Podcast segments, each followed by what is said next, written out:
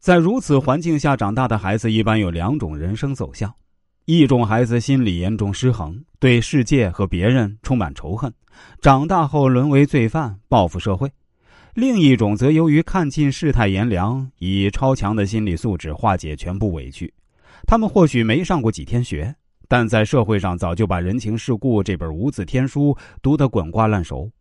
他们在社会大学的学历已经是博士后级别。像这样的人一旦出手亮剑，就意味着无往而不胜。就这样，他们从一无所有到腰缠万贯，从穷困潦倒到飞黄腾达。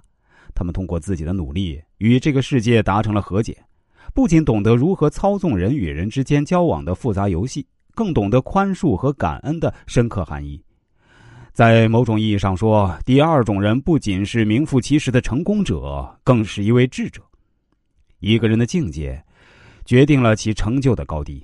如果只记住别人的坏，而全部忘记别人的好，那么必定是一个心胸狭窄的人。这样的人做什么事情都放不开，锱铢必较，必定一事无成。记得我在上海工作期间啊，公司招过一名大学生帅哥，那可谓相貌出众，一表人才。初次跟他见面的人呢，都觉得哎，这人不错。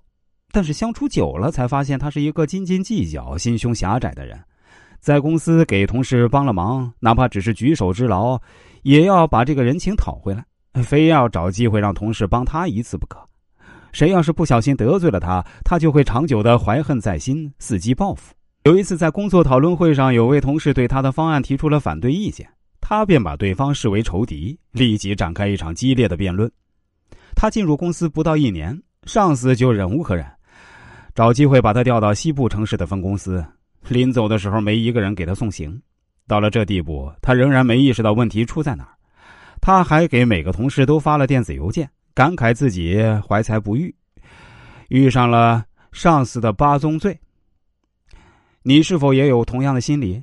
凡是别人得罪自己的地方，总想找机会报复，以取得心理平衡；凡是对方帮过自己的事儿，却转眼就忘了，好像从来没有这回事儿。像忘恩负义、过河拆桥、恩将仇报等成语，说的就是这些人。我们千万不要让自己变成这样的人。话说呀，这一个叫吉伯，一个叫阿里，一个叫玛莎，三个人一起旅行，走到一个山谷时啊，玛莎失足跌落，幸而吉伯拼命拉住他，才把他救起。玛莎就在附近的大石头上刻下：某年某月某日，吉伯救了玛莎一命。三人继续往前走，几天后到了一条河边，吉伯和玛莎为了一件小事吵起来。吉伯一气之下打了玛莎一耳光，玛莎就在沙滩上写下：某年某月某日，吉伯和玛莎为一件小事争吵，吉伯打了玛莎一耳光。玛莎就在沙滩上写：吉伯打了一耳光。当旅游归来，阿里好奇的问玛莎：为什么要把吉伯救他的事刻在石头上？而把吉伯打他的事儿写在沙滩上，玛莎回答说：“我永远都感激吉伯救我。